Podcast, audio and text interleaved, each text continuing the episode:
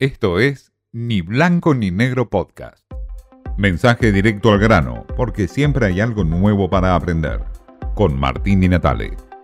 Hay un gran hermano de la política, es decir, una casa donde conviven todos los políticos de la Argentina. Y afuera, por supuesto, invade la realidad de la Argentina que cae en una economía con inflación de más del 70%, una pobreza en aumento, una economía que golpea duramente el bolsillo de los argentinos. Pero la política está en esa gran casa, la casa del gran hermano, donde se refugian, se blindan de todo tipo de problemas. El blindaje también es para muchos dirigentes políticos que buscan refugio en sus propios distritos, caso de ministros que huyen del gobierno nacional para apoltronarse en sus intendencias o gobernaciones. Los casos recientes que vimos, el de Ferraresi, el de Zabaleta, Mansur que se está por ir a Tucumán. Algunos van a sus propios distritos a la pelea por las intendencias. No quieren saber nada de una pelea nacional donde los expongan, donde queden afuera de esa gran casa del gran hermano. Kisilov se repliega también. Hay una suerte de blindaje generalizado.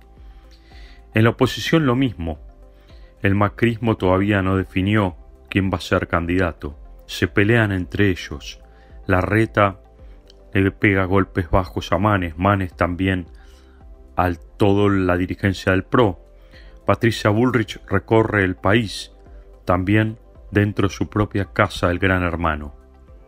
Están encerrados, enfrascados en una realidad propia de ellos, una realidad que es para blindarse de cualquier tipo de ráfaga que pueda acecharlos de parte de la realidad. Todo puede pasar, nadie sabe lo que va a pasar, dijo Máximo Kirchner en estos días. Descartó la candidatura de Cristina Kirchner, pero alentó la de Guado de Pedro, hizo bastantes críticas hacia el gobierno nacional, pero planteó todo puede pasar. Esa casa del gran hermano puede derrumbarse.